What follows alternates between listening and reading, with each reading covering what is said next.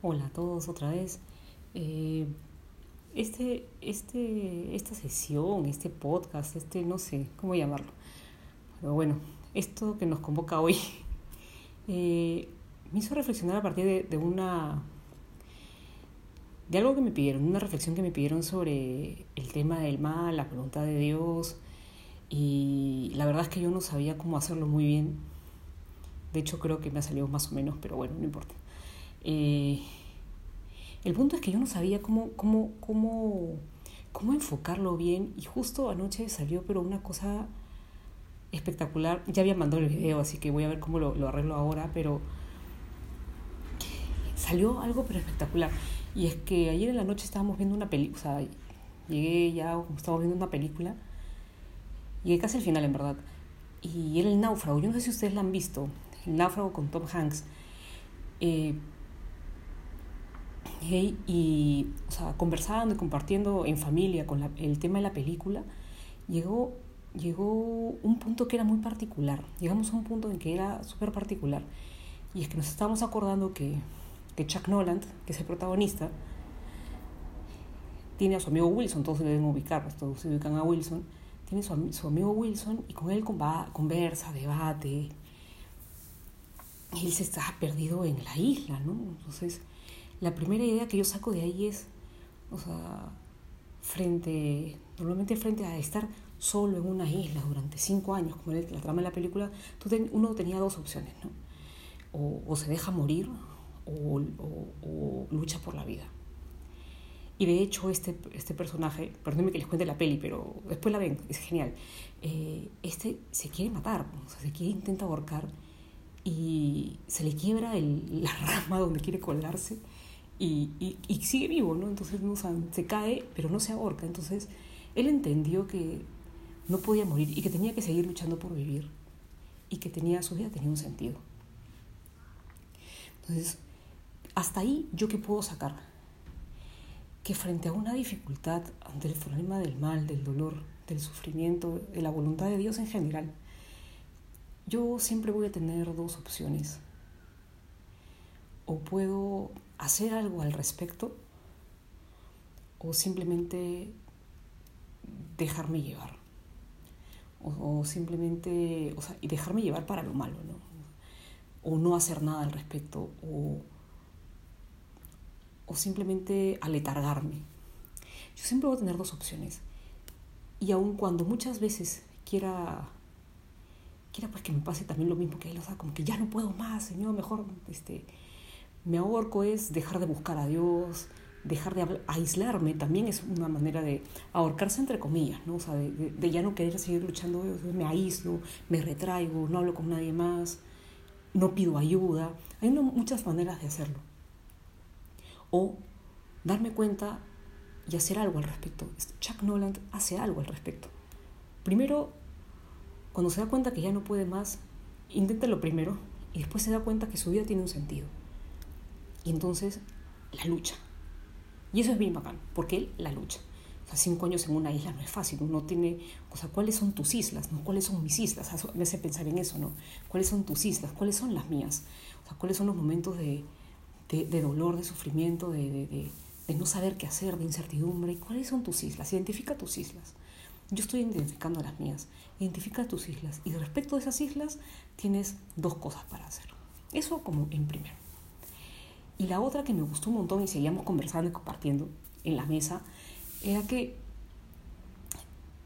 este hombre ya pues eh, comienza desde, desde, que no sabe hacer nada, no sabe ni cazar, ni tomar agua, o sea, comienza el espíritu de sobrevivencia, ¿no?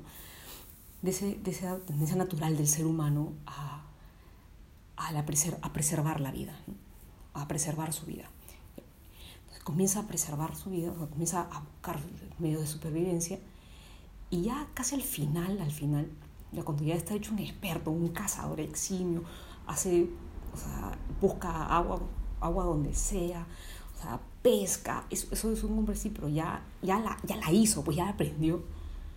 Resulta pues que quiere prender, o sea, arma su choza, arma su chocita de, de, de madera, de paja, pues de lo que tiene ahí lo que tiene ahí, no sé, pues, palmeras y esto, y quiere hacer fuego para cocinar sus cosas, pues, ¿no? Y después de lo, todo lo que se esfuerza de hacer fuego, se le prende la choza donde iba a pasar la noche, donde se iba a cobijar, donde iba con el fuego con el que iba a comer, se le prende toda la choza. Y lo primero que hace, y es una desgracia, porque había, había dormido tanto tiempo a la intemperie que por fin tener una casa era como su alivio, su refugio, o el lugar donde yo me puedo cobijar. Y se le quema todo, ¿no? Entonces lo pierde todo y lo primero que hace es levantar los ojos al cielo y dice, Dios, ¿qué te pasa? ¿Por qué me haces esto? No, o sea, yo, mira lo que me he forzado y lo único que tenía me lo quitas, una cosa así. El diálogo es más o menos así. Y, era una desgracia, evidentemente era una desgracia, se quedó sin techo. Se quedó sin techo. Y resulta pues que los planes de Dios eran otros, porque gracias a ese fuego, que para él en ese momento era una desgracia, lo ve un barco a lo lejos, ve un humo en esa isla solitaria, a lo lejos, y ese barco que ve ese humo llega a esa isla y lo rescata. Es de locos. como muchas veces, y yo saco, esta es la segunda lección que yo puedo sacar de esta película, y es que cuántas veces uno no digo que las, las, cosas que nos pasen y que son malas, o sea, hay que pasarlas por alto, no, hay que verlas, hay que asumirlas, hay que enfrentarlas como, como, este, como este protagonista, como Chuck Nolan, que la asume, o sea, no niega su dolor, no niega su sufrimiento, sino que lo asume, y porque lo asume es capaz de sobrellevarlo. Uno no puede negar las heridas, no puede negar sus dolores ni sus sufrimientos, tiene que asumirlos para poder salir adelante. Pero como este hombre que en medio de su dolor, de sufrimiento, ha logrado salir adelante, ya estaba como estabilizado y ese fuego repentino lo saca de su estabilidad. Y normalmente cuando nosotros nos salimos de nuestra estabilidad, nos angustiamos mucho, nos duelen mucho las cosas. Y a veces lo que nosotros creemos que es nuestro refugio, eh, Dios le prende fuego a eso y nosotros muchas veces nos quejamos, renegamos de eso y cuando levantamos la vista, está viniendo un barco a auxiliarnos, justamente porque ha visto esa desgracia. Probablemente entonces muchas veces esas señales que Dios nos da, esos dolores que tenemos, son en realidad llamadas de auxilio para que venga alguien a socorrernos, para que nosotros podamos decir también, Dios mío, ven en mi auxilio, Señor, date prisa en socorrerme como dice un salmo. Entonces, probablemente así vendrá Dios a socorrernos. Como un barco para Chuck Noland, como un amigo, como una frase, como un libro, como una llamada telefónica, como una hola, ¿qué tal? ¿Cómo estás? Estoy aquí, como un meme, como lo que sea. Y Dios se hará presente en medio del dolor, en medio del sufrimiento, en medio de lo que en medio de tus cosas buenas también, porque no solamente es el dolor y el sufrimiento, puede ser también muchas veces estamos tan cómodos en nuestra, en, nuestra comodidad, valga la redundancia, estamos tan cómodos en nuestra comunidad y Dios nos saca un poco, nos mueve un poco para, para que nosotros podamos surgir, salir de ahí e ir al encuentro de lo que Él quiere para nosotros, de cuál es su voluntad en nuestra vida. Dentro de las cosas buenas o dentro de las cosas malas. Entonces podemos aplicar esto de Chuck. Primero, el saber acostumbrar, a identificar nuestras islas, para cuáles son nuestras islas, nuestras heridas, nuestros dolores, para poder asumirlos, enfrentarlos y salir adelante. Porque siempre podemos o dejarnos llevar por el dolor, por la angustia, por el tedio, o por el que se pasa bien sin saber muy bien, o hacer algo al respecto, buscar salir y hacer algo mejor.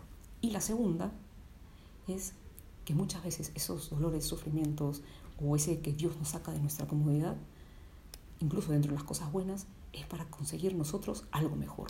Y Dios, nos, y Dios tomará ese dolor, esa desgracia, ese, esa sacudida que nos da, cualquiera de las que sean, para que sean una señal de ayuda que otro pueda ver y pueda venir a socorrernos.